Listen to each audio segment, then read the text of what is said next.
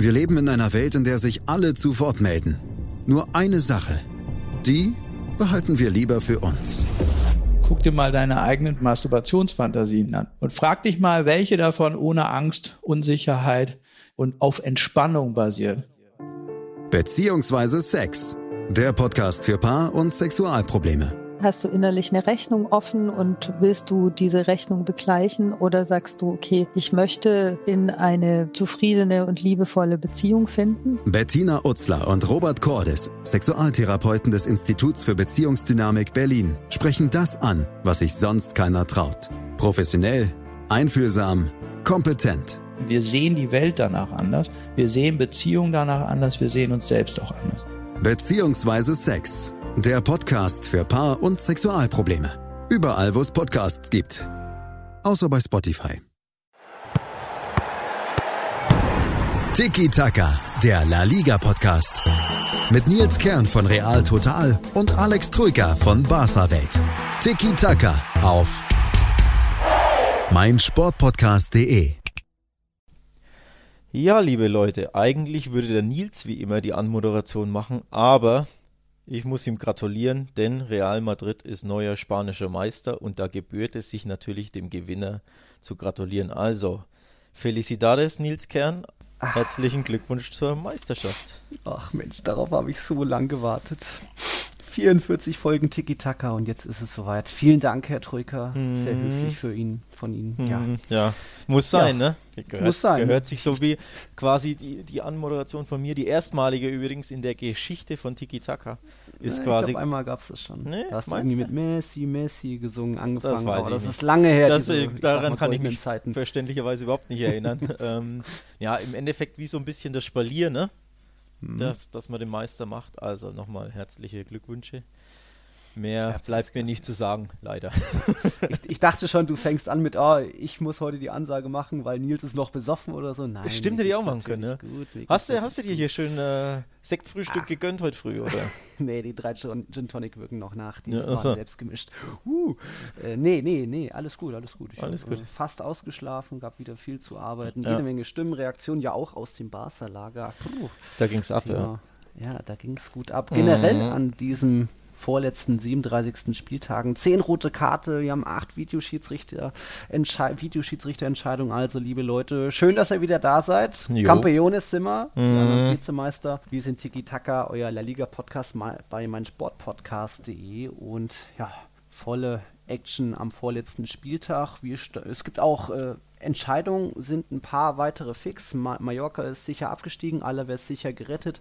Ansonsten hat sich eigentlich gar nicht so viel getan. Europa League ist der Kampf immer noch offen. Es gibt noch am letzten Spieltag am Sonntag zwei Teams, die um den letzten Abstiegsplatz kämpfen oder eben nee, dagegen ankämpfen. Ja. Das schauen wir uns später nochmal Klassenerhalt-Thema an.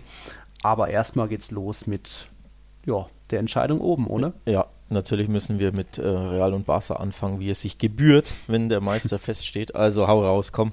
hau, hau, übergieß deine Häm, Häme und deinen Spott über mich und äh, Mm. zelebrier und feier. Ich kann Nein, nichts anderes machen als kleinlaut sein.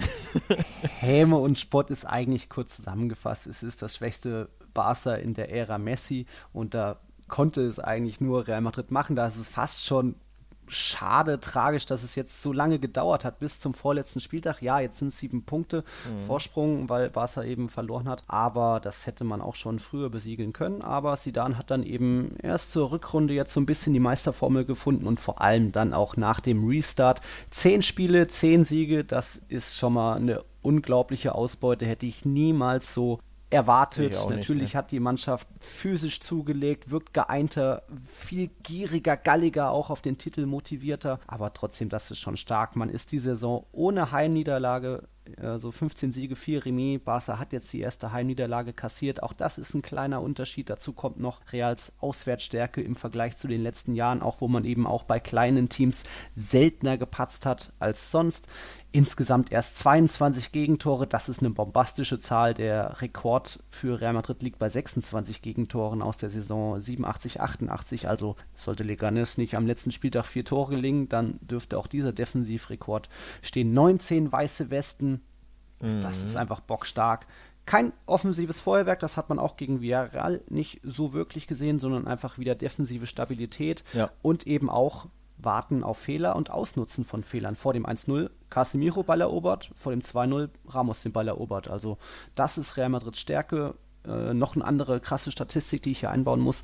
Seit dem Restart hat Courtois 33 Schüsse auf den Kasten bekommen, aber 29 davon abgewehrt. Also Ja. erst drei Gegentore. Ja. Unglaublich, auch der Torhüter, wie die Defensive auch. Also Real Madrid ein wirklich verdienter Meister, weil es einfach die best bessere Mannschaft als Barcelona ist. Man muss sagen, wirklich, die Defensive hat, finde ich, nach der Corona-Pause wirklich den, den Unterschied gemacht. Ähm, da hat Bar, ähm, Real Madrid nichts zugelassen und sich wirklich merklich verbessert und vor allem Courtois hatte da, da großen Anteil. Also wirklich, ich fand ihn in der ersten Hinrunde noch wackelig zumindest. Ja, nicht so auf dem Niveau, wie, wie man ihn ja eigentlich jahrelang kennt.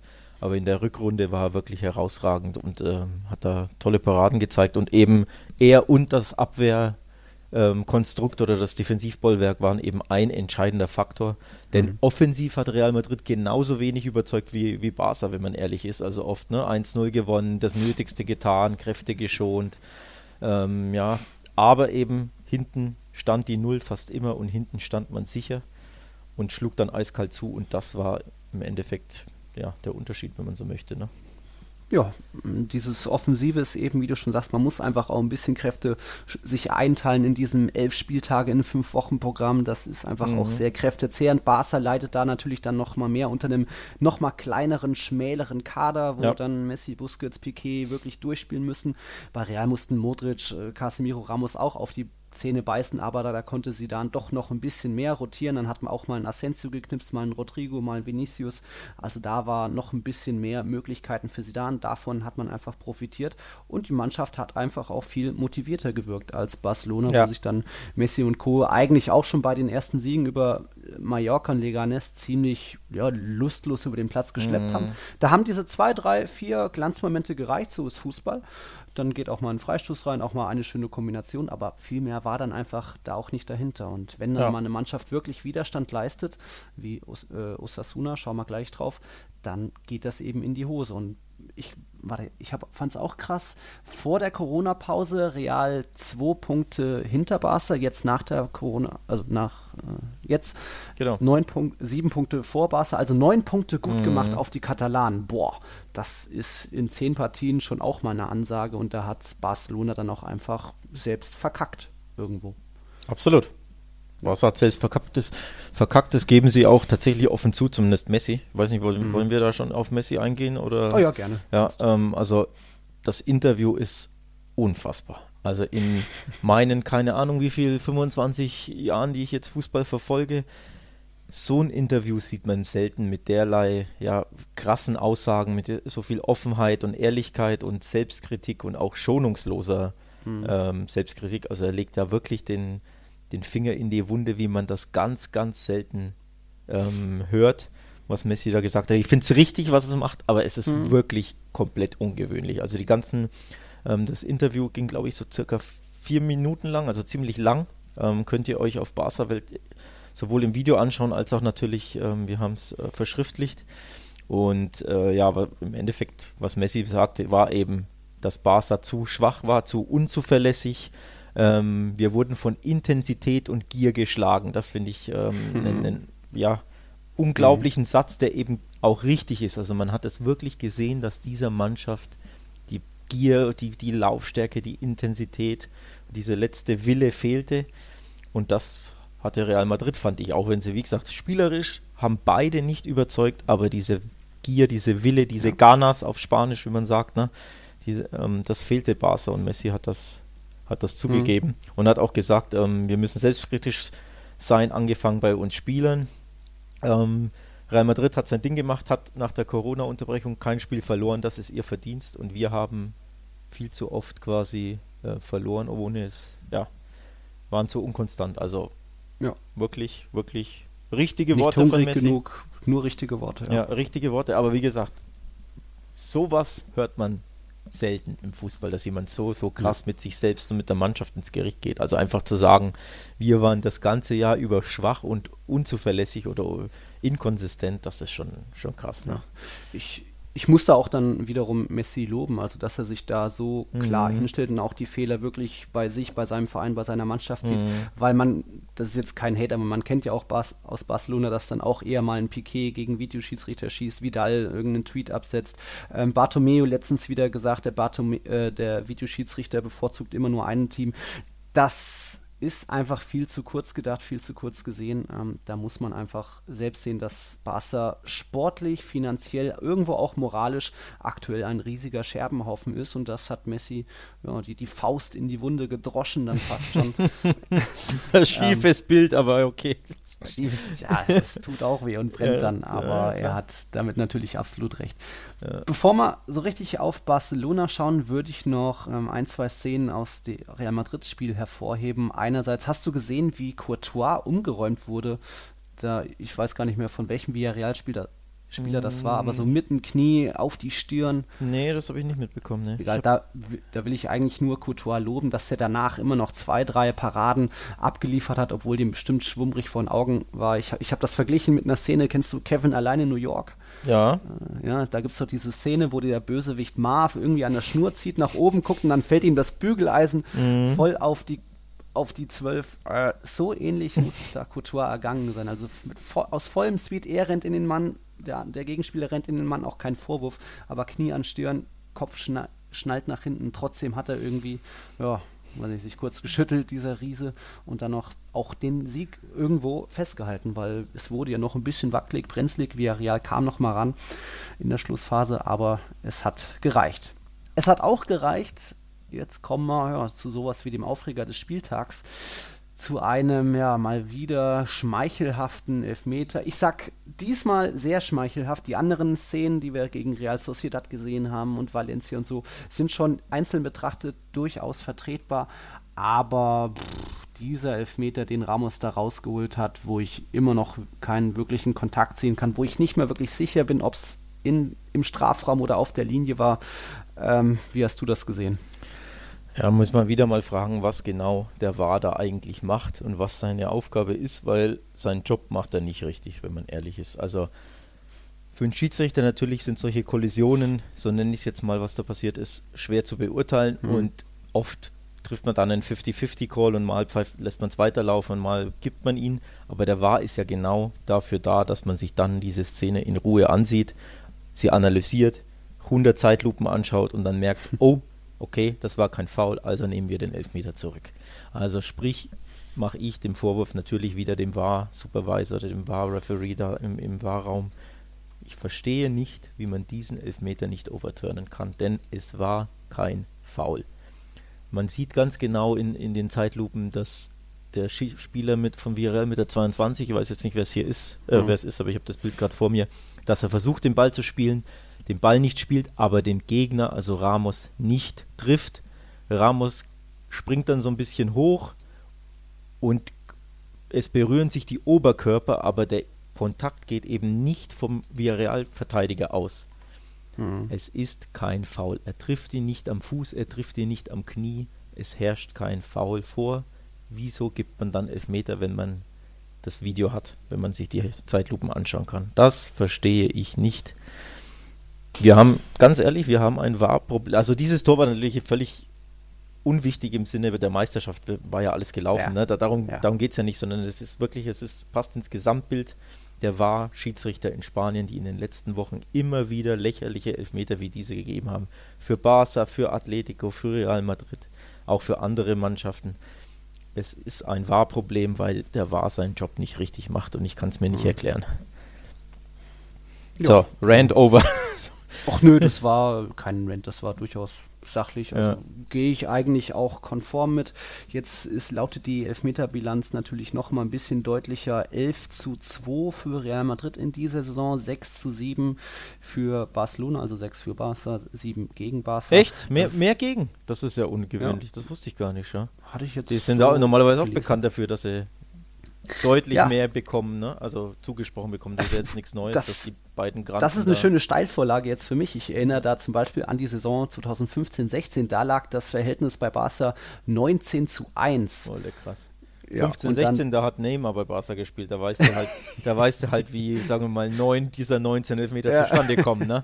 Der Kollege ist auch gern mal tief geflogen. Und da gab es dann ähm, noch keinen hm. Videoschiedsrichter. Und genau, zwischen 2016 ja, und 2018 blieb Barcelona sogar 76 Spieltage ohne Elfmeter. Also das sage ich jetzt nur nicht Whataboutism-mäßig, sondern sollte jemand jetzt sagen, ach, ja, ja kriegt immer viel mehr Elfmeter es ist mal so, mal so. Ich Wer ständig ja. angreift, kriegt halt auch Elfmeter und ich, mal wird man bevorzugt, mal ja, benachteiligt. Aber ich sage ja, es ist ungewöhnlich, dass Barca mehr Elfmeter gegen sich hat als für sich. Genau darauf wollte ich hinaus. Ich bin das selbst nicht gewohnt, so blöd das klingt.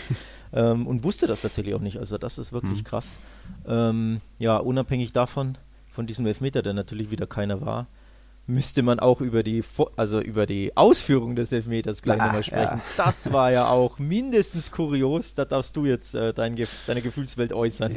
Ja, ich weiß nicht, ob man das als Slapstick äh, bezeichnen kann, aber Ramos hat die Idee, locker rüberzulegen. Ist ja legal, solange der Ball nach vorne gespielt wird. Ja. Benzema schließt ab, hat auch getroffen, aber weil der Torschütze dann eben, es war ja so gesehen ein Fehlschuss Ramos, dann im Nachschuss hat Benzema getroffen, stand aber vorher schon äh, bei Ramos Ausführung deutlich im Straf Strafraum. Deswegen gab es die Wiederholung. Das ist soweit auch in Ordnung. Aber oh, Leute, wenn ihr schon so einen blöden, arroganten Auftritt ja. macht, dann muss es auch klappen. Ja. Also dann darf Benzema nicht so rein. Tatsächlich bin ich da auch bei dir. Das war schon arrogant. Also sie wussten, sie sind Meister, sie wussten, Barca ja. liegt zurück oder, oder steht unentschieden. Ja. Sie wussten, sie liegen vorne. Sie wollten wirklich da die Kirsche auf die Torte, ja. also so, so ein, ja, leicht verhöhnenden Elfmeter, gleichzeitig natürlich auch so einen krönenden Elfmeter, also durch so eine schön, ja, witzige, schöne Sache, wie auch immer man es nennen möchte.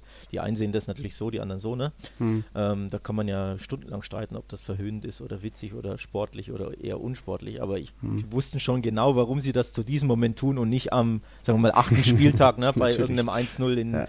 in Levante, sondern die wussten schon, die machen ihr Meisterstück durch diese ja ja, durch diesen Trick da, den Barca ja neulich, äh, nicht neulich, aber gegen vor zwei, drei Jahren, ne? oder drei, mhm. vier Jahren gegen Celta Vigo machte beim 5-2.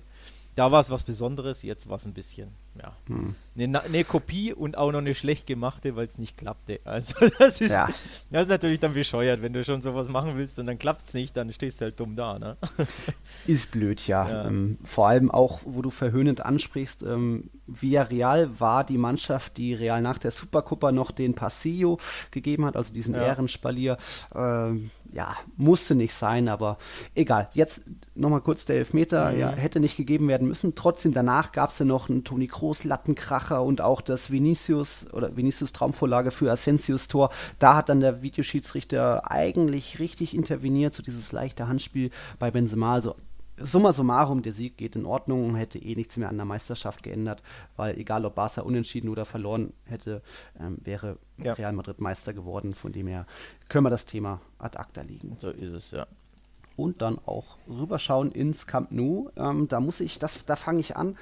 Ich spiele dir mal wieder einen Ton ein, einen Sound, und du musst tippen, welches Bild des Spieltags dazu gehört. Hm? Okay. Verstehst du soweit? Okay. Ich muss hier nochmal laut machen und dann geht's los.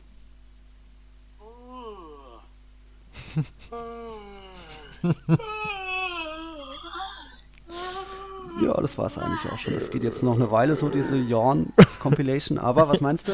ja, das war ich vor meinem Fernseher und, und, Art, und Arthur Melo im Stadion im Camp Nou. Genau. Junge, Junge, Junge, das sind ja herzliche, herzhafte Bilder von Arthur. Und ich glaube auch Griesmann, wer gibt noch ein anderes Bild. Äh, oh ja. Mann, ey. Ja, du siehst, ich, ich nehme es mit Galgenhumor. Ja, ja, um das Bild zu vervollständigen, Arthur legte die Füße hoch im Stadion und gähnte herzhaft. Also es gibt zwei Bilder von ihm. Zum einen, wie er gähnt und sich wirklich den, den Mund halb verreißt ja, dabei. Kopf ja, also, nach hinten. Ja, ja. Und dann gibt es noch ein Bild, wie er, wie er die, die Schuhe ausgezogen hat. Man sieht die Socken, er legt die Beine hoch. Deckchen drüber. Ja, so als wenn er gerade, keine Ahnung, eine, irgendeine Episode auf Netflix schaut und am Sonntagabend und so gar keinen Bock auf nichts mehr hat. Mhm. Also, ja, es ist ein amüsantes Bild und mehr möchte ich dazu, glaube ich, nicht sagen. Ja, ein Spiegelbild, ja. ja auch jetzt so nach der Corona-Pause vielleicht bei Barcelona. Ähm, hm, es gab jetzt dann doch noch diese Heimniederlage, die erste in dieser Saison für Barca erstmal angefangen mit einer schicken Direktabnahme von einem ehemaligen Barca-Akteur. Anais, hat er mal für die erste mhm. Mannschaft gespielt oder nur für die Jugend? Ja, der hat ähm, Barca B hauptsächlich gehabt, dann hatte dann ganz wenige Einsätze, zwei, drei, vier oder so, Kurzeinsätze. Oh, und ja, im Endeffekt war der Verkauf schon stringent, weil hm. Qualität für Barca hat er nicht, aber das ist natürlich ausgerechnet jetzt dieses hm. Tor, das ja dann mehr oder weniger fast entscheidend ist. Also klar, Real Madrid hat gewonnen, aber es war ja trotzdem dann das 0, also bei Real stand es ja 0-0 und dann das 0-1 hat ja wirklich Barca quasi den Stecker gezogen. Ja. Und das also ausgerechnet ein Ex-Barca-Spieler dieses Tor schießt, ist, passt irgendwie auch ins doofe ja. Bild diese Saison, ne? Absolut. Barca hatte dann durchaus noch seine Chancen, zwar Alu-Treffer durch Messi und Suarez, aber Messi dann war dann doch mal wieder zur Stelle, wieder nicht aus dem Spiel heraus, dafür ein schicker Freistoß, der dann reinging, also sein letztes Tor aus dem Spiel heraus, jetzt schon zehn Spiele her, auf Mallorca, glaube ich, da kleiner, ja, wie sagt man, Stotterer bei ihm. Ja, mehr als das, ne? Es ist ja ungewohnt. Also ich glaube, so lange hat er noch nie kein Tor aus dem Spiel geschossen in seiner ganzen Karriere. Also es, oh. ja, ja, es ist ja nicht nur ein Stotterer, das ist schon fast schon besorgniserregend. Klar wird er jeden Moment wieder äh, hm. ein Tor machen, wobei, das haben wir vor dem Spiel auch schon gesagt. Dass, hm. Und es war wieder nur ein, nur ein Freistoß. Was hm. heißt nur, der war ja wunderschön. Also ja. war ja ein Weltklasse-Freistoß, aber eben keins aus dem Spiel. Das ist irgendwo schon ein bisschen. Midlife Crisis. Ein bisschen eine Midlife Crisis, ja, kann man sagen. Ja, Entschuldigung. Witzig war tatsächlich, oder, oder ja, auffällig war, wie frustriert Messi war gestern im Spiel. Ne? Also auch nach seinem Freistoß hat er mhm. ja, hat er ja nicht gejubelt oder über auch nur irgendwie gegrinst oder so, sondern war ja wirklich frustriert und hat abgewunken, so verdammte, Ach, echt? Ver, ja, ja, verdammte Axt endlich. Ähm, nach dem Spiel hat er gesagt, dass es ja der Frust war auch darüber, dass er so viele Freistöße in Folge nicht mehr getroffen hat. Ich glaube, monatelang hat er keinen mehr, vers keinen mehr versenkt. Und er hatte aber viele, also er hat wirklich viele ja. schwach geschossen und da war Frust dabei und natürlich aufgrund des Ergebnisses und der, und der verlorenen Meisterschaft. Mhm. Aber es war wirklich bezeichnend, wie frustriert und ja, genervt Messi im ganzen Spiel war. Und das geht auch nicht an ihm vorbei. Der wird auch mhm. merken, dass er Ewigkeiten kein Tor aus dem Spiel geschossen hat, sondern nämlich jetzt einen Elfmeter nur und einen Freistoß in den letzten, mhm. keine Ahnung wie viele Spielen. Ja, und dieser Frust hat sich ja dann auch nach Abpfiff eben in seinen ja. Äußerungen nochmal äh, ja, gezeigt. Absolut. War schon wieder ein typisches Barca-Spiel eigentlich mit 80% Ballbesitz, mm, aber trotzdem krass. irgendwie nicht wirklich zwingend gewesen. Ja, zwar Alu-Treffer, also es hätte schon auch ein Sieg werden können, natürlich. Zumal man dann mm. auch noch in Überzahl war und da hat dann wiederum ja. der Videoschiedsrichter richtig interveniert. Also das war eine klare rote Karte. Der Ellbogenschlag gegen Longley von Gallego. Ja. Ähm, genau, ja. Da kann man, glaube ich, nicht viel mehr dazu sagen, Nö. oder? Nee. Nö. Und dann eben 94. Minute, da hat sich dann ja auch so ein bisschen gezeigt, was generell bei Barca ein bisschen das Problem ist, diese Lustlosigkeit, keine Motivation mehr. Klar, es war dann schon gelaufen, es war, war gelaufen, dann schon Meister, ja. aber Busquets der Fehler und dann laufen auch nur zwei halbherzig mit zurück. Osasuna, der Aufsteiger, hat nicht mal wirklich eine Überzahlsituation, aber führt das trotzdem zielstrebig und mit viel mehr Wille einfach zu Ende und hat sich dann noch den 2-1-Sieg da geschnappt. Ja. War schon peinlich auch von Busquets und Koda. Also viel desinteressierter, lustloser kann Busquets da auch nicht, kann auch nicht agieren, selbst wenn er es versuchen wollen würde. Also es ist ja unglaublich, dieser Kopfball nach hinten.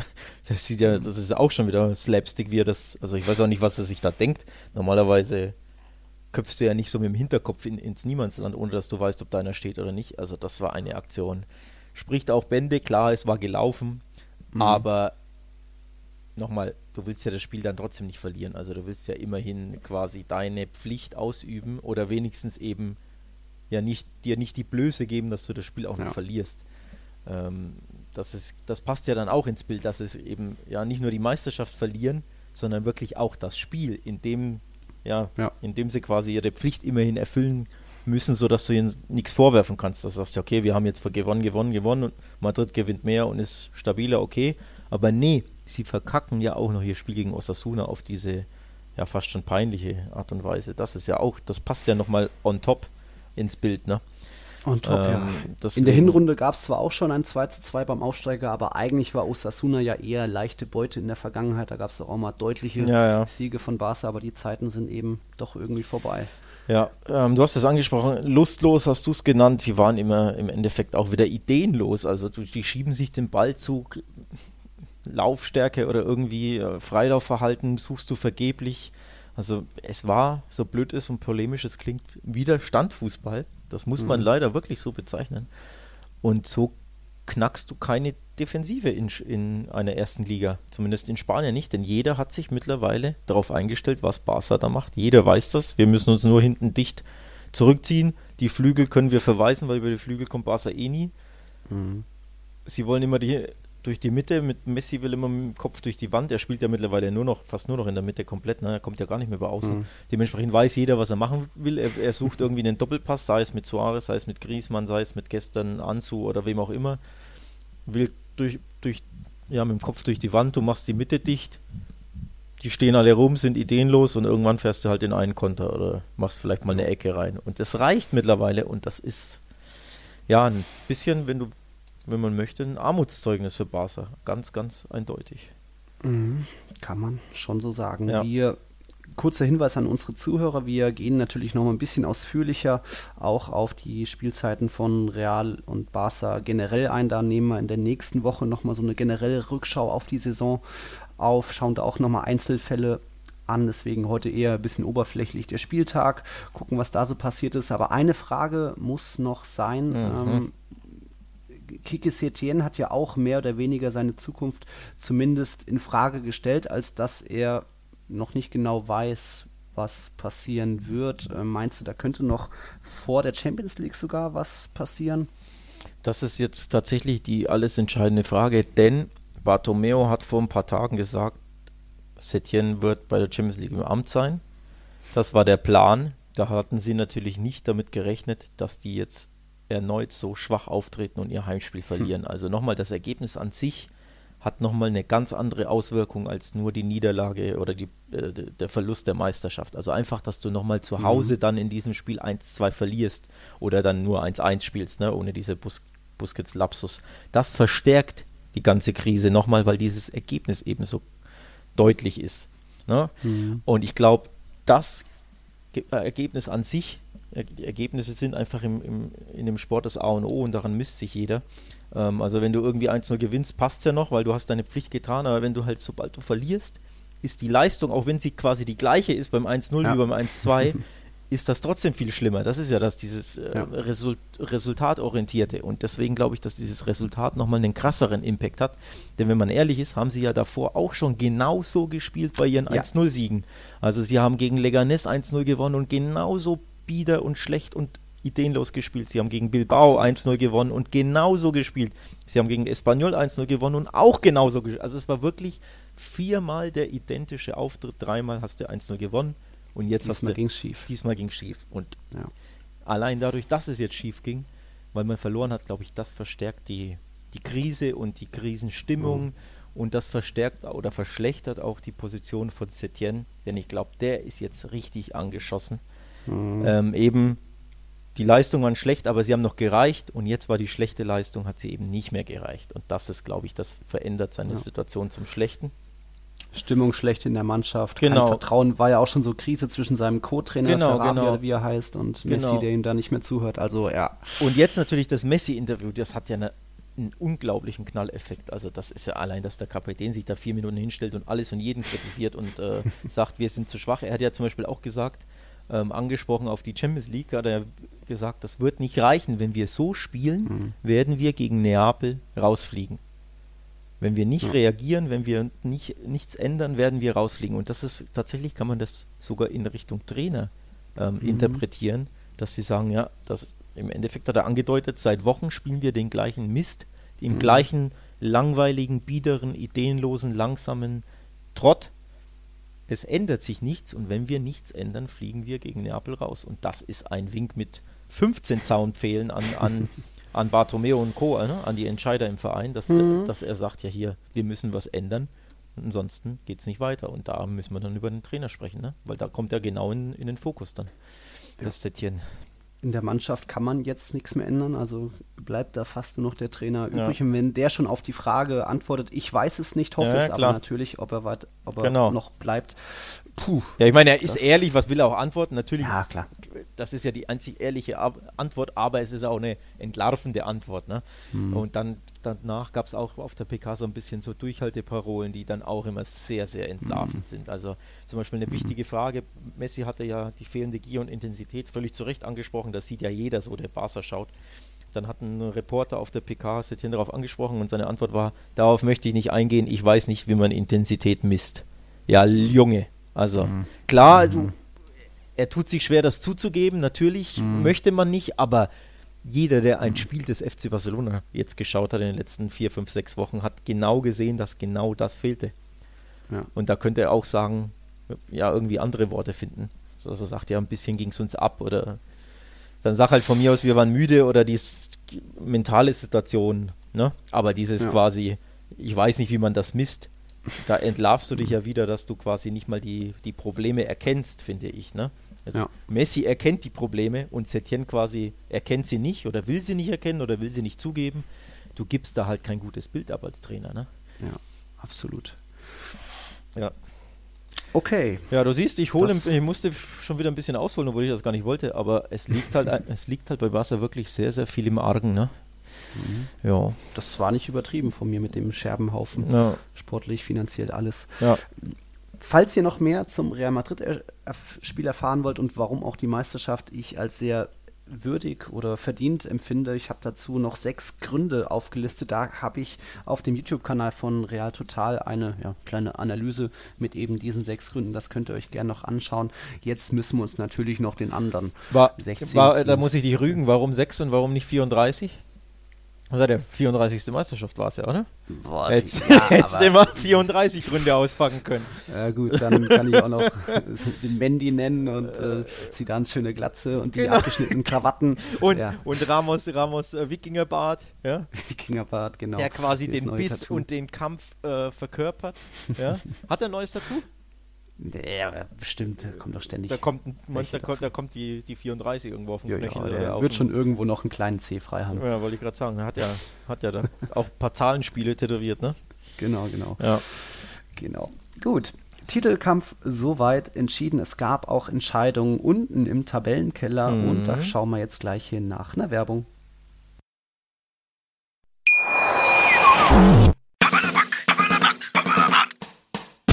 In all seinen Facetten. Mit Felix Amrein.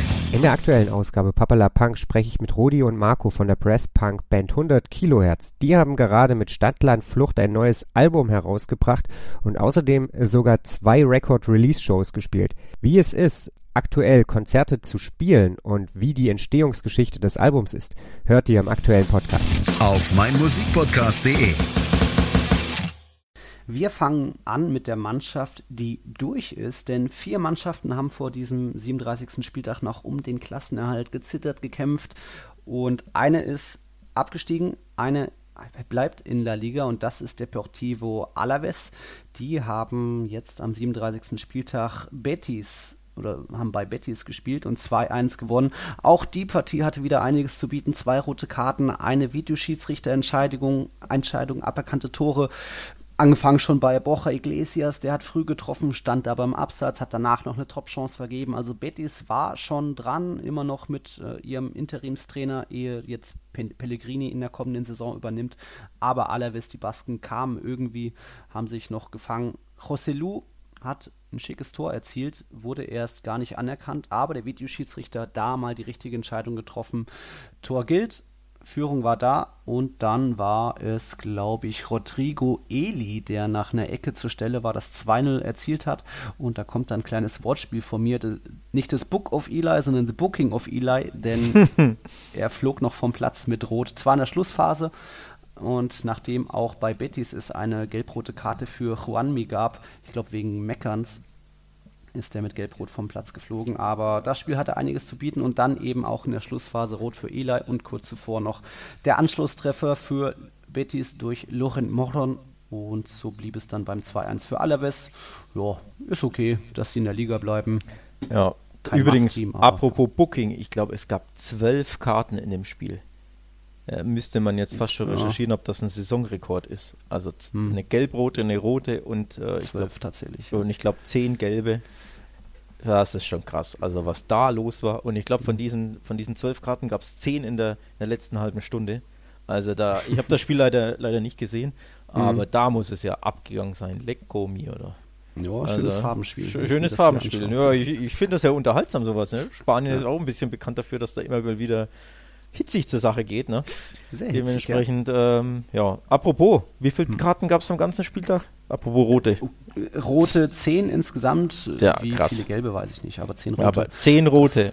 Also auch das muss doch Müssten ja. wir Petrito-Numeros aufrufen, ob, ob das wieder ein Rekord war, zehn rote Karten an einem Gute Spieltag. Frage. Ne? Aber da kommt Frage. natürlich die Dramaturgie von so einem Saisonfinale ja, zusammen ja. und da wird es dann einfach auch dramatischer, emotionaler. Wir gucken jetzt zu dem Spiel, wo es dann den Absteiger gab. Leider mhm. müssen wir uns vom Aufsteiger Mallorca verabschieden. Sie sind von der dritten Liga direkt durchmarschiert in die erste Liga aber es geht auch direkt wieder zurück, weil man defensiv dann doch ja, zu viele Schwächen hat. Die meisten Elfmeter kassiert zu schlampig verteidigt. 63 Gegentore insgesamt, das ist die Schießbude in La Liga. Vorne reicht es schon auch immer mal noch zu einem Törchen. Diesmal war es wieder Cucho Hernandez, der da das Tor beschert hat in der 20. Minute, aber Granada kam eben zurück, hatte vorher sogar noch einen Innenpfostentreffer ähm, Victor Diaz war es dann kurz vor dem Halbzeitpfiff und Carlos Fernandes in der 69. Minute per Kopf. So kam es dann zum Granada-Sieg. Mallorca trotzdem dran geblieben. Ähm, Mittelfeldspieler Sevilla noch einen Freistoß an die Latte, glaube ich, gesetzt. Ich glaube, Kutschu hatte auch noch mal eine Top. Nee, Budimir hat eine hundertprozentige ja, ja. vergeben, so allein vorm Torhüter, glaube ich.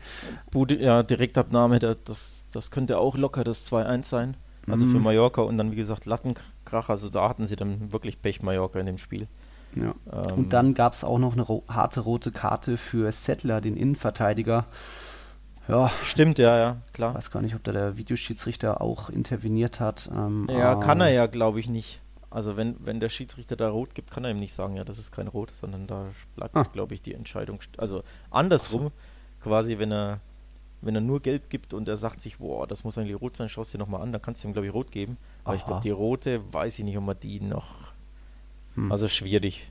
Weiß ich nicht. Vielleicht geht es sogar, aber im Endeffekt, ja. wenn, der dane wenn er daneben steht und sagt, oh, das war für mich rot, glaube ich, hat er da, da war nicht viele Möglichkeiten, das umzukehren. jedenfalls Außer er trifft die natürlich nicht, ne? Logischerweise. Also ja, klar. Er, wenn er den Spieler Klar. verwechselt oder ihn wirklich überhaupt nicht berührt, dann ja. sagt er, war natürlich, er schaut es dir an, war nicht mal ein Foul, dann kann er es zurücknehmen. Aber wenn es quasi, wenn es ein Foul war und er entscheidet auf Rot, glaube ich nicht, dass der war was machen kann. Ja. Leider. Das war eben auch keine ja. klare Fehlentscheidung, deswegen harter Call, aber. Ja, leider äh, sage ich in dem Fall, weil für mich war es keine rote, also da hätte Gelb völlig ausgereicht. Mhm. Also wirklich, wirklich, ja, Pech für Mallorca in, allein in diesen drei Szenen, auch, auch beim Tor ein bisschen also beim, beim letztlichen 2-1-Tor, ne, das die Entscheidung ja. brachte, war ja so eine halbe Flanke und dann mit dem Kopf so verlängert, aber auch aus einer Situation nach einer Ecke, wo kein Tor fallen muss eigentlich. Ne? Also im mhm. Endeffekt da aus sehr wenig hat, hat äh, Granada viel gemacht und Mallorca hatte in dem Spiel wirklich, wirklich auch viel Spielpech, muss man echt mhm. sagen. Und äh, ja, dementsprechend der Abstieg vielleicht auf die Saison gesehen irgendwo verdient, weil es ja zu wenig war aber in, auf dieses Spiel bezogen wirklich, wirklich unglücklich und ja, Pech gehabt, leider Mallorca.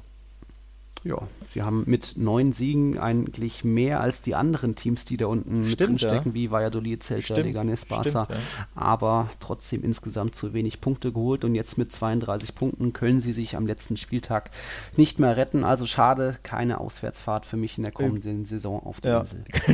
Leider nicht. Ja, Ballermann geht gerade eh schwer, ne? Ja, das ist nochmal ein anderes Thema. Das ist ein anderes Thema. ähm, aber äh, ja, ich glaube tatsächlich Haupt Grund für den Abstieg war die schwache Abwehr. 63 Gegentore, die meisten Gegentore aller La Liga-Teams. Hm. Das war zu löchrig. Also, da haben ja allein Leganes und Celta haben, ich glaube, 14 Tore weniger. Das ist ja schon eine. eine ja. Valladolid hat, glaube ich, 20 Tore weniger kassiert. Also, das ist ja unfassbar. Ne? Also, du siehst einfach da ein bisschen mehr defensive, ähm, ja, defensives Mauerwerk oder einfach bessere Defensive hätte vielleicht das eine oder, une, ein oder andere Unentschieden mehr gebra ähm, mhm. gebracht, das dann vielleicht zum Klassenhalt gereicht hat. So ja, Mallorca bleibt ja. eine der ein wenigen Mannschaften, die es geschafft haben, den Meister eine der drei Saisonniederlagen zuzufügen. 1-0 im Oktober. Ja. aber es hat nicht gereicht. Schade.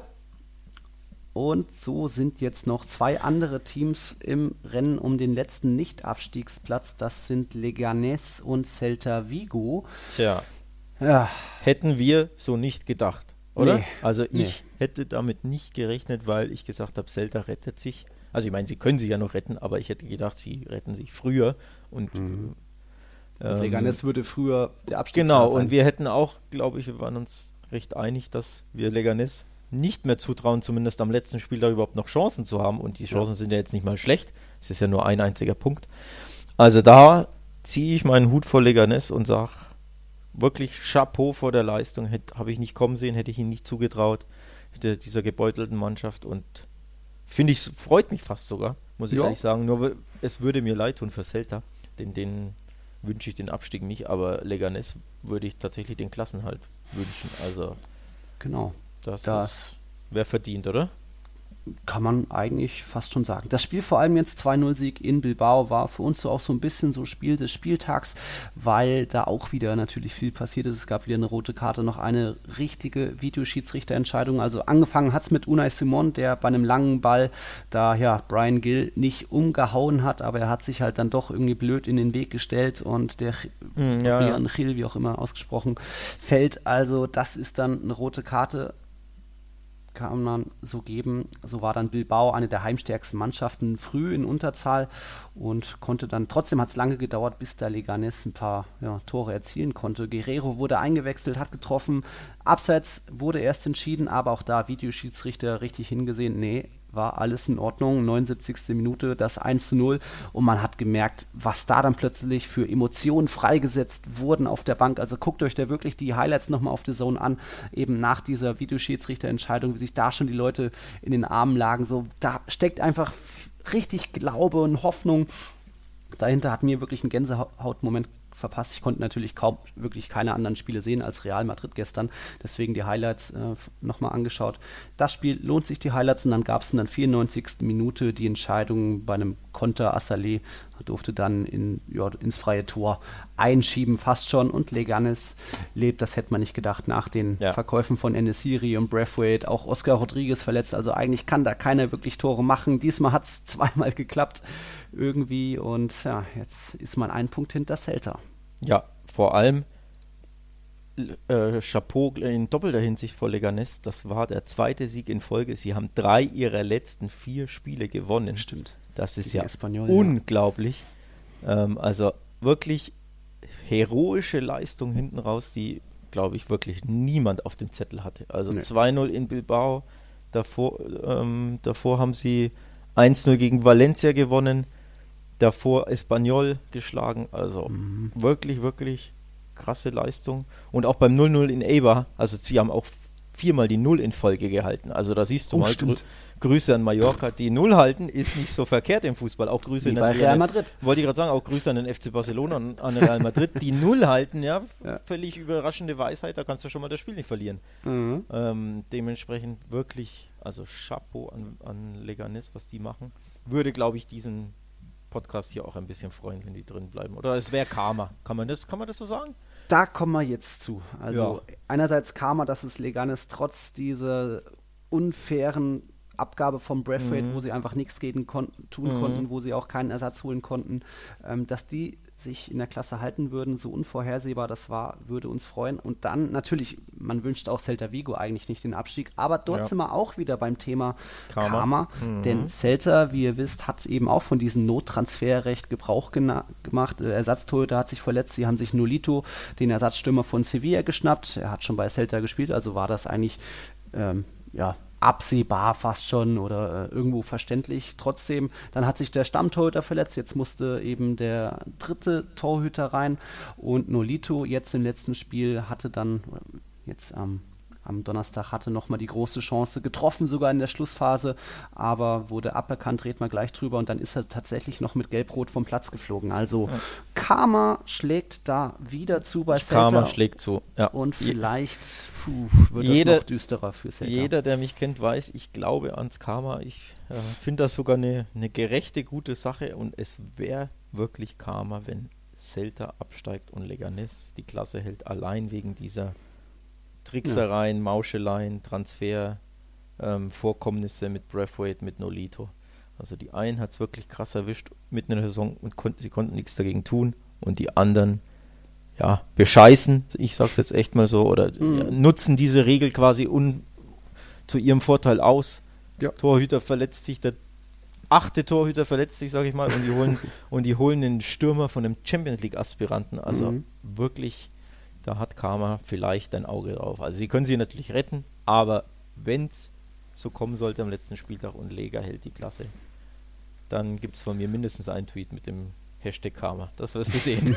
ja, wäre ich dabei. Also letzter Spieltag, schauen wir gleich drauf. Leganes empfängt eben den Meister. Da kann man dann noch philosophieren, wie sich der Meister anstrengen wird. Und Celta gastiert beim letzten. Also weder Krass. für Espanyol noch für Real geht es eigentlich noch um was. Ja, aber ja, kann man jetzt sagen, ist das, ist das jetzt eine glückliche Fügung, dass das Lega gegen im, im, kleinen Derby gegen Real Madrid, die vielleicht ein bisschen ja, angetrunken sein werden oder nicht mehr ganz so frisch, sage ich, ich sag, sag's mal so, ne? Vielleicht hat auch der Kollege Toni Kroos den einen oder anderen Whopper zu viel gegessen, den einen Burger mehr. Ähm, dementsprechend, ja, kann man jetzt natürlich sagen, Mist, man muss ausrechnen gegen einen Meister spielen oder Gott sei Dank muss man gegen einen Meister spielen. Mhm. Das muss man abwarten. Ja. Erstmal würde ich sagen, Espanyol hat mich schon hart enttäuscht, jetzt die bisherigen Spiele. Da schauen wir ja gleich auch noch kurz drauf, ähm, dass da viel zu wenig kommt, dass sie wieder auch zig Chancen vergeben haben. Deswegen vielleicht vermeintlich für Celta das einfachere Spiel. Mhm, ja. Trotzdem weiß man nicht, wie Espanyol sich dann nochmal anstellt, zu ja. Hause auch. Aber Real Madrid, ja, was haben die noch für Ziele? Die wollen natürlich den Defensivrekord halten, aber da bräuchten sie schon vier Gegentore, damit der nicht geknackt wird. Ähm, vielleicht wollen sie auch Benzema noch zum Pichichi machen, der braucht noch zwei Tore, um mit Messi gleichzuziehen. Sind 21 nur zu 23. Zwei? Mhm.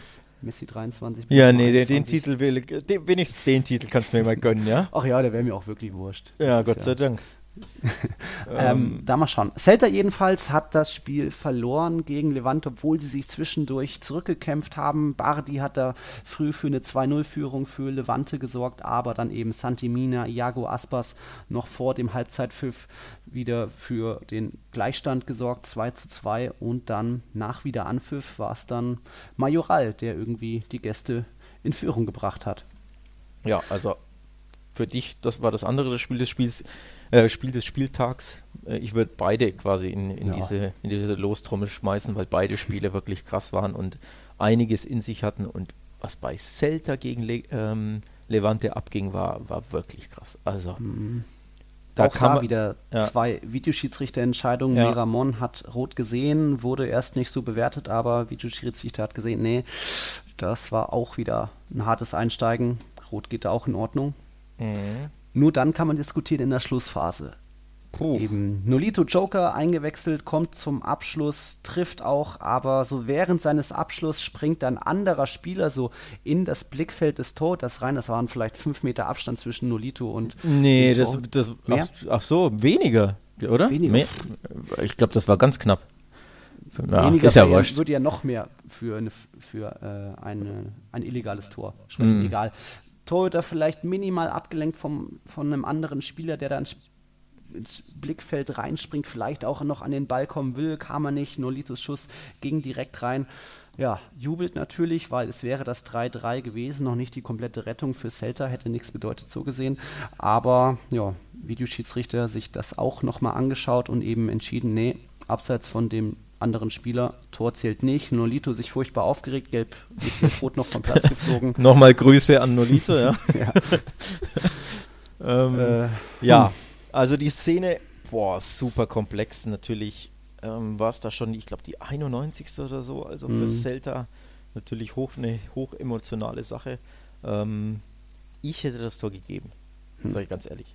Ich hätte das Tor gegeben. Ich glaube nicht, dass, ich weiß leider auch nicht, welcher Celta-Spieler das war, ich konnte das nicht erkennen, mhm. ähm, dass der Celta-Spieler den, den Keeper von Levante beeinträchtigt. Also ja, er ist technisch gesehen im passiven, schrägstrich aktiven Abseits, also er ist vor Nolito, aber es passiert im gleichen Augenblick, sage ich mal, dass er über den Ball springt, während der äh, Nolito schießt. Also er ist nicht irgendwie fünf Meter davor und der Ball fliegt dann ewig erst an, ihm, an dem Spieler vorbei und der Torwart mhm. weiß dann nicht, oh, greift der Spieler ein oder oh, ich sehe den Ball nicht. Nee, er springt während er schießt quasi über den Ball und ist dementsprechend, finde ich, nicht so im Sichtfeld, dass er den Torhüter beeinträchtigt. Klar kann man, könnte man da jetzt eine Stunde darüber hm. debattieren, aber ich habe das nicht als Beeinträchtigung wahrgenommen, weil das für mich eine Aktion quasi war. Und deswegen hätte ich das Tor zählen lassen, muss ich ganz ehrlich sagen. Also völlig unabhängig von Celta und von Nolito, weil dem Nolito hätte ich es jetzt nicht unbedingt gegönnt, das Tor, da bin ich ehrlich, aber ähm, ich hätte das Tor gelten lassen als War Assistant und mhm. ja, weiß jetzt nicht, ob das hätte, ja, dann hätten sie jetzt einen Punkt Zwei mehr, Punkte ne? Vorsprung. Äh, zwei Vorsprung. Auf Leganes. Ja diese, ich sag mal, kleinlichen passive Abseitsentscheidungen haben wir jetzt schon ein paar Mal gesehen, auch zweimal bei Real, einmal bei Real Sociedad, da war ja dann, glaube ich, Januzaj im Stimmt, ja.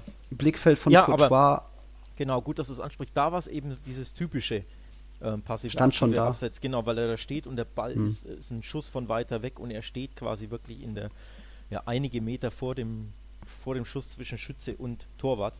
Mhm. Das war eben so eine Aktion, die einfach wirklich typisch ist und oft abgepfiffen wird. Auch da hätte ich sie wahrscheinlich nicht abgepfiffen, um ehrlich zu sein. Ne? Mhm. Damals bei Janus Sei, weil ich da nicht glaube, dass er wirklich genau im Sichtwinkel von Courtois stand und ihn beeinträchtigt hat. Aber ich glaube, damals hatten wir beide gesagt, äh, von ja. den drei kniffligen Entscheidungen war das noch. Ja, ja, klar, weil das so die, diese typische ist, ne? dass er ja. genau ähm, in diesem Schusswinkel steht. Mhm.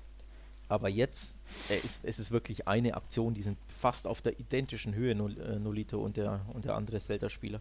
Hm. Dementsprechend fand ich nicht, das glaube ich auch nicht, dass das den, Schied, äh, den ja. Torhüter gestört hat. Ja. Na gut, es bleibt also beim. Ein, Celta, ne? Ja, ja, Pech und jetzt bleiben sie einen Punkt vor Leganes und so kommt es eben zum großen Showdown am letzten Spieltag. Sonntag 21 Uhr Celta bei Espanyol und Leganes empfängt den Meister so. Real Madrid.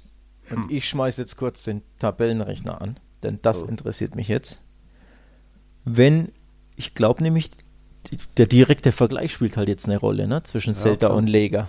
Wenn so. Leganes einen Punkt holt, Celta verliert, haben beide 36. Ja, so, Moment, Tabellenrechner, so, und wenn jetzt Celta seinen Unentschieden geholt hätte, jetzt wird gerechnet, live on air, wo sind sie?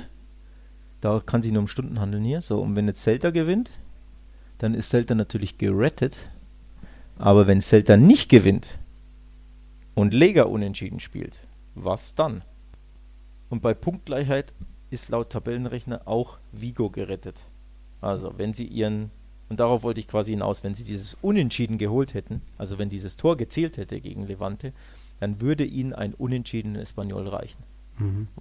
Darauf wollte ich quasi hinaus. Mhm. Etwas komplex habe ich es jetzt umgesetzt, ja, okay. ich gebe es zu, weil etwas langwierig, bis ich hier den Tabellenrechner ge äh, gecheckt und gefunden habe.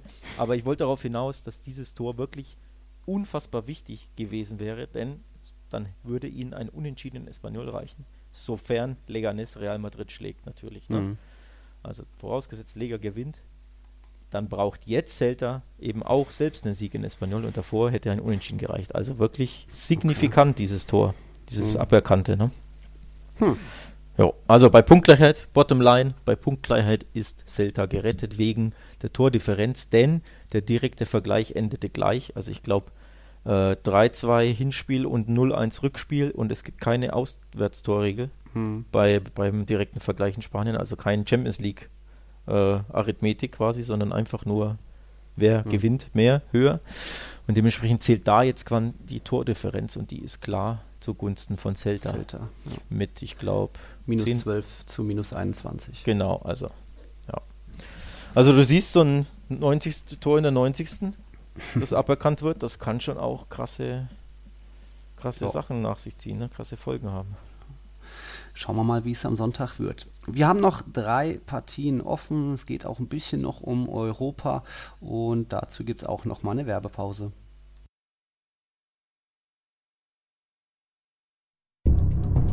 Wir leben in einer Welt, in der sich alle zu Wort melden. Nur eine Sache. Die behalten wir lieber für uns. Guck dir mal deine eigenen Masturbationsfantasien an und frag dich mal, welche davon ohne Angst, Unsicherheit und auf Entspannung basieren. Beziehungsweise Sex.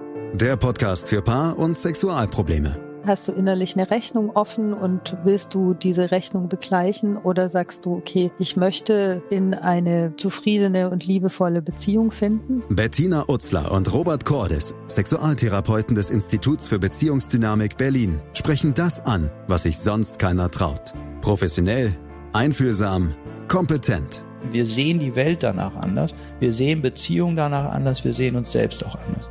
Beziehungsweise Sex. Der Podcast für Paar- und Sexualprobleme. Überall, wo es Podcasts gibt. Außer bei Spotify. Valencia hat doch noch Hoffnung auf die Europa League, weil Espanyol weiter schlampig mit seinen Chancen umgeht und ja, nicht wirklich erhobenen Hauptes sich aus der Primera Division verabschieden kann. Wulai hat mal wieder eine dicke Chance vergeben. Äh, was war Raul de Thomas hat noch vor Sillison vergeben, im Barber Fernschuss gegen den Pfosten, also auch viel Pech natürlich, aber auch eben Unvermögen bei Espanyol und am Ende war es dann ein einziges Türchen, was Valencia gereicht hat, da war Gamero eiskalt schon in der 17. Minute und das hat zu einem 1-0-Sieg gereicht. Auch in dem Spiel gab es wieder eine rote Karte, Raume Costa da ja, mit offenen Sohle in den Zweikampf gegen Pieper gegangen, das war auch vertretbar, soweit die rote Karte. Und so ist jetzt Valencia plötzlich noch irgendwie mit 53 Punkten, zwei Punkte hinter Real Sociedad.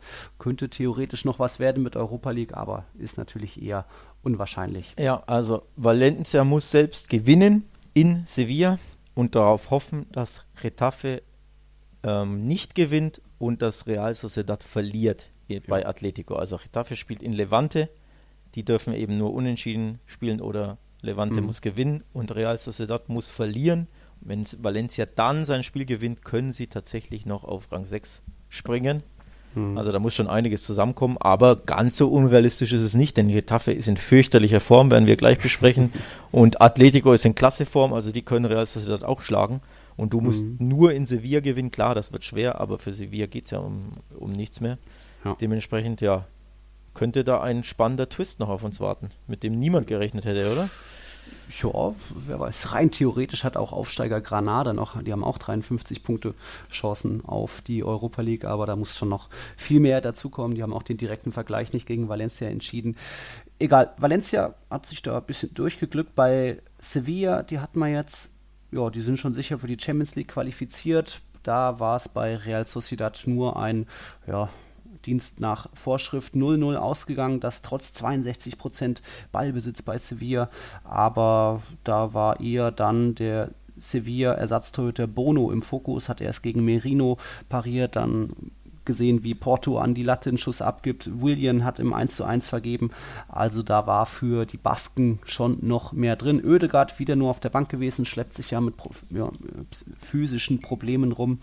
Und so gab das nur einen Punkt im Duell zwischen Real Sociedad und Sevilla. Aber so stand jetzt die Basken auf einem Europa League Platz. Wäre denen schon zu wünschen, wenn sie zumindest das noch schaffen.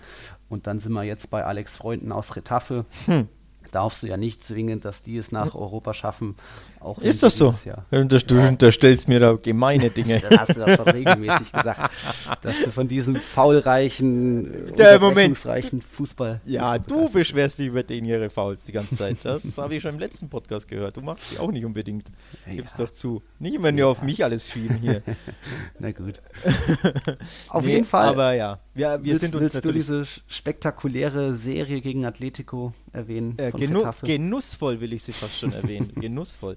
Ähm, ja, die Serie von Getafe ist unfassbar gegen Atletico. Also, 16 Spiele, kein Tor mehr für Getafe gegen Atletico Madrid und 12 in Folge wurden verloren. Unfassbar. Ohne eigenen Treffer. Ohne wow. eigenen Treffer. Also zwölf Niederlagen in Folge gegen Atletico ist ja eh schon ungewöhnlich, weil Atletico ja für seine ganzen Unentschieden bekannt ist. Also man ja. könnte da schon mal ein 0-0 mitnehmen oder ein 1-1. Ja. Nee, nicht mal ein Unentschieden in zwölf Spielen, aber dass sie auch kein Tor bei allen zwölf Niederlagen geschossen haben und davor auch in vier Spielen mehr keins geschossen haben. Also 16 Spiele in Folge hat Retafe gegen Atleti keinen mhm. Treffer mehr erzielt. Das ist eine un un, unfassbare Statistik. Also ich kann meinen Augen nicht trauen. Ich habe wirklich zweimal nachgeschaut, als ich das gelesen habe. Ja. Dachte, da muss ein Fehler, Fehler sein. Also krass. Ja. Ja. Und so. wieder hat sich Simeones starker Kader bemerkbar gemacht. Auch diese Verwandlung von Marcos Llorente, der hat früh schon Costa stark bedient, der hat dann vergeben, aber dann war es eben wieder ein Llorente-Tor nach schicker Drehung und Carrasco Zuspiel oder Solo gab es in der 54. Minute das 1-0. Da auch ein Hinweis, wenn euch die Entwicklung von Marcos Llorente wundert, da gibt es mhm. bei unseren Freunden von Cavanis Friseur eine kleine Reportage, wie sich da Llorente ja, unter Simeone zu einem komplett neuen Spieler entwickelt hat. Vom defensiven Abräumer jetzt zum offensiven Alleskönner. Mhm. Das gerne durchlesen. Und dann eben Stichwort Simeone und seine, sein toller Kader, die, wo er alle bei Laune hat, wo alle knipsen. Wieder waren dann zwei Joker am zweiten Tor beteiligt. Also ähm, Vitolo hat das Tor von Thomas Partey vorbereitet. Beide eingewechselt und mal wieder gezeigt, dass da Simeone auch so ein bisschen der größte Profiteur von diesen fünf Wechseln ist. Also haben ja schon einige geknipst nach Einwechslung, Vitolo, Costa, Morata. Jetzt wieder, das scheint Simeone soweit zu schmecken. Ja, tatsächlich. Ähm, wir haben den breiten Kader gelobt, ähm, den ausgeglichenen Kader von Atletico allein in der letzten Folge und auch da. Jetzt im Spiel gegen Retafe hat man es wieder gesehen, dass eben ja dieser breite Kader wirklich, wirklich gut gemanagt wird von, von Simeone und aus, ja, auch jeder sein, seine Rolle erfüllt, wenn er reinkommt, hochmotiviert ist, alles geben will, ähm, alles gibt und eben auch entscheidend ja, beteiligt ist an den ganzen Siegen und Punkten, die Atleti holt. Mhm. Also wirklich klasse ähm, wird das umgesetzt von Simeone und Co. Und natürlich auch von den Spielern, logischerweise, die da alle ihre Rolle kennen und annehmen. Also richtig gut, muss man echt sagen. Ja. Atletico war schon, natürlich schon sicher für die Champions League qualifiziert. Durch die Punkteteilung bei Sevilla sind sie jetzt auch an den Andalusien vorbeigezogen und damit zwei Punkten Vorsprung fast schon sicher Tabellendritter da könnte eben am letzten Spieltag Real Sociedad wäre ein Sieg wichtig für die Basken, aber mal sehen. In dieser Partie gab es auch den, die zehnte rote Karte an diesem Donnerstagabend. Da hat mal wieder Niom zugeschlagen, nachdem er erst von einer roten Karte aus diesem verrückten vier oder fünf Platzverweisspiel gegen Villarreal zurückgekehrt war. Und ja, seine Stollen haben nichts im Gesicht vom Herrn Sanchez zu suchen. Mhm. Nee. Also danke, aber nein. Ja, danke, so geht's aber nicht. so geht's nicht. Nee. Also Niom ist mir tatsächlich schon das ein oder andere Mal zum Beispiel im Camp Nou negativ aufgefallen gegen Barca, wo er wirklich sehr, sehr un, äh, übermotiviert und ja unnötig hart einstieg und mindestens übermotiviert und unnötig hart war dieser hohe Fuß an die quasi an die Schläfe des Gegenspielers in dem Spiel. Also klar, da wird Frust dabei gewesen sein, aber mhm. völlig, völlig korrekte rote Karte. Ähm, also so nicht. Ja. So nicht. Das war soweit der 37. Spieltag. An diesem Spieltag ist auch das 900. Tor in dieser Saison gefallen. Das klingt jetzt für dich vielleicht ja okay, aber ja, das ist jetzt schon das zweite, die zweite Saison hintereinander, wo die 1000 Tore Marke nicht geknackt wurde, denn als Cristiano Ronaldo da war, der hat natürlich nicht für 100 weitere Tore gesorgt, aber da wurden die Tor 1000 Tore Marken immer geknackt, schon auch bezeichnend, dass es jetzt irgendwie doch gefühlt weniger Tore fallen. Ja, absolut. Vor allem Messi und, und Cristiano haben ja wirklich um die Wette geknipst und jedes Mal ihre 35 bis 50 geschossen. Also allein mhm. die, diese Tore gehen in der Liga ab. Natürlich Messi jetzt alt und müde geworden, leider. und ähm, was aber tatsächlich auffällt, sind, aber da habe ich leider keine Statistik parat, die wenigen Tore nach dem Restart. Also das fällt schon wirklich auf, wie oft mhm. Spiele einfach nur mit einem müden 1-0 endeten ja. Barca bezeichnend dafür. Ne? Die haben ja wirklich oft einfach nur 1-0 gewonnen. Real auch. Real auch, aber Kräfte bei Barca ist es eben so ungewöhnlich, denn die schießen ja, ja wirklich im Camp nur gerne mal irgendeinen 5-1 ab mhm. oder so. Ja. Oder auch äh, Real im Bernabeu. Und ähm, allein das fiel also weg, also dass die beiden Granden da quasi die Gegner in, in Schutt und Asche schießen, allein das fiel weg. Und auch so waren die Spiele wirklich immer aufgrund der engen Taktung mit Spielen alle zwei, drei Tage, hast du gemerkt, die Mannschaften sind platt, die Spieler sind platt, die Intensität geht flöten. Mhm. Und dementsprechend fallen natürlich weniger Tore. Ne? Das ist nur, nur logisch. Genau.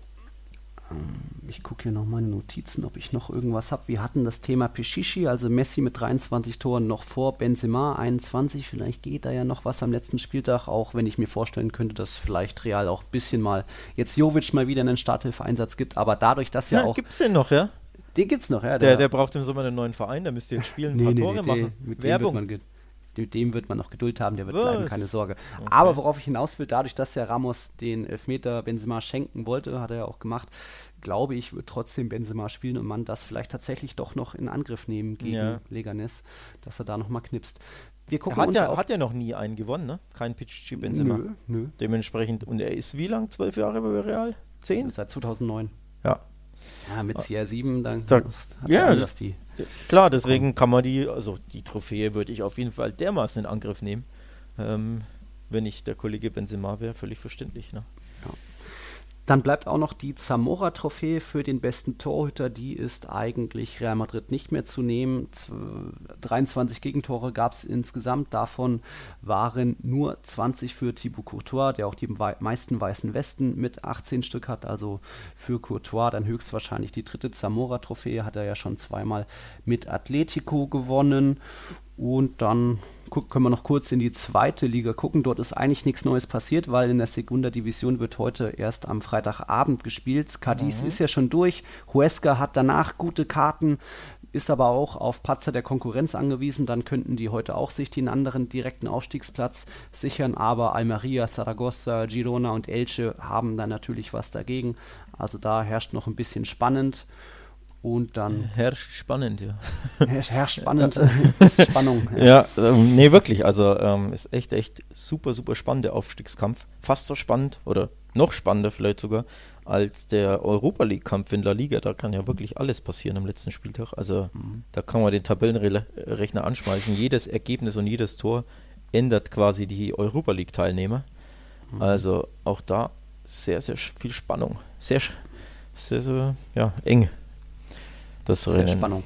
Sehr Spannung, genau. Und Sonntagabend dann, da gab es jetzt auch schon die ersten leichten terminlichen Anpassungen, weil für Barca und Alaves geht es um nichts mehr, deswegen spielen die um 17 Uhr dann auch Villarreal gegen Eibar und Valladolid gegen Betis ist danach um 18.30 Uhr und dann die Partien danach, wo es eben noch für Mannschaften um was geht, wie Real Sociedad oder auch Leganes und natürlich Celta, die sind dann parallel um 21 Uhr verspricht viel Spannung zum Abschluss dieses ja, Mammutprogramms in La Liga, elf Spieltage in fünf Wochen. Das hatte es in sich und Ja. schön, dass die Saison da doch ohne Zwischenfälle gut zu einem Ende kam, auch ohne Zuschauer, was natürlich schade ist, aber Ja. ich glaube, man hat das ganz gut hinbekommen und es ist besser als kein Fußball. Ja, abschließende Frage an dich. Wie fandest du die Feierlichkeiten ohne Zuschauer im Di Stefano?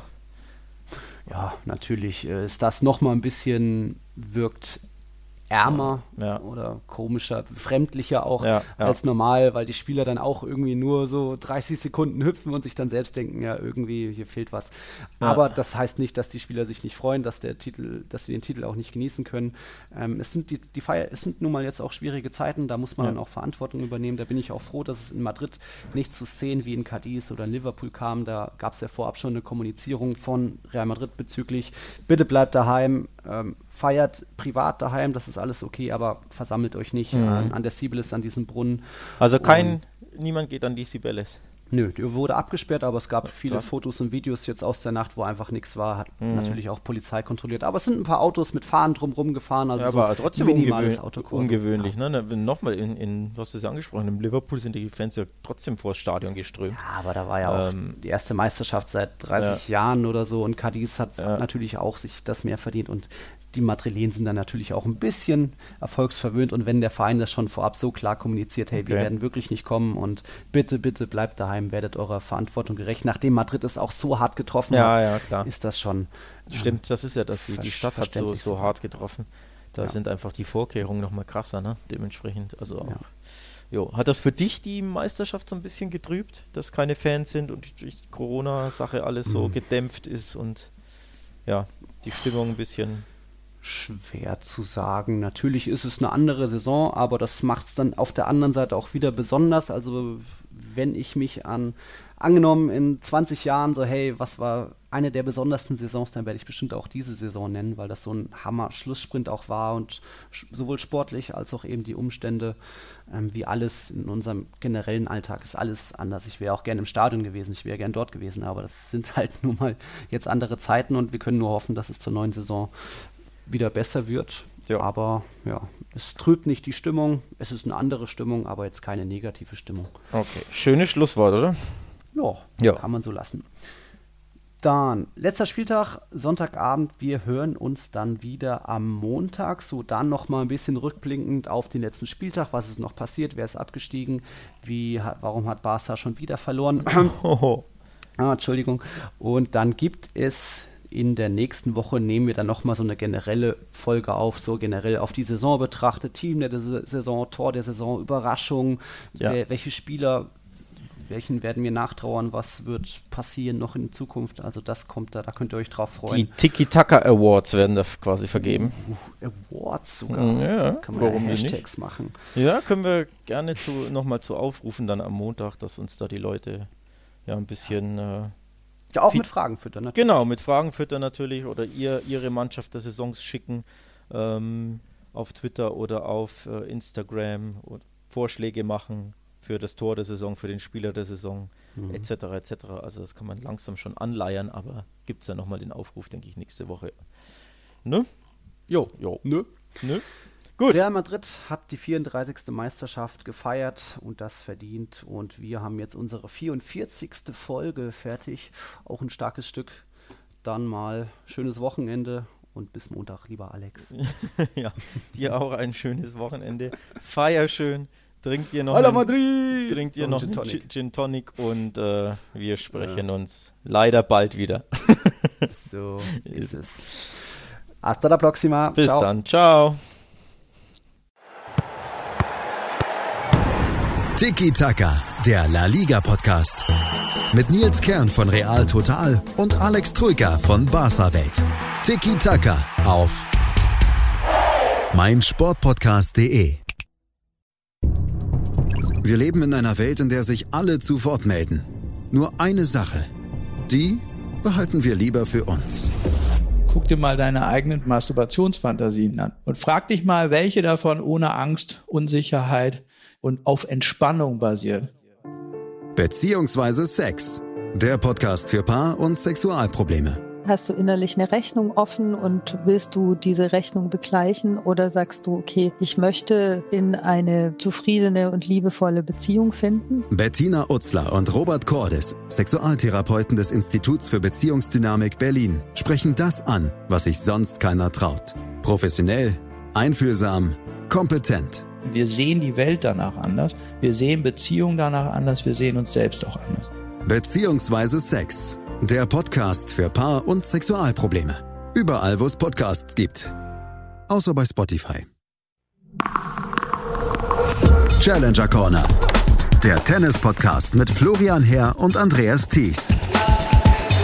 Alles rund um die Turniere unterhalb der ATP-Tour. In Zusammenarbeit mit tennistourtalk.com. Challenger Corner auf meinsportpodcast.de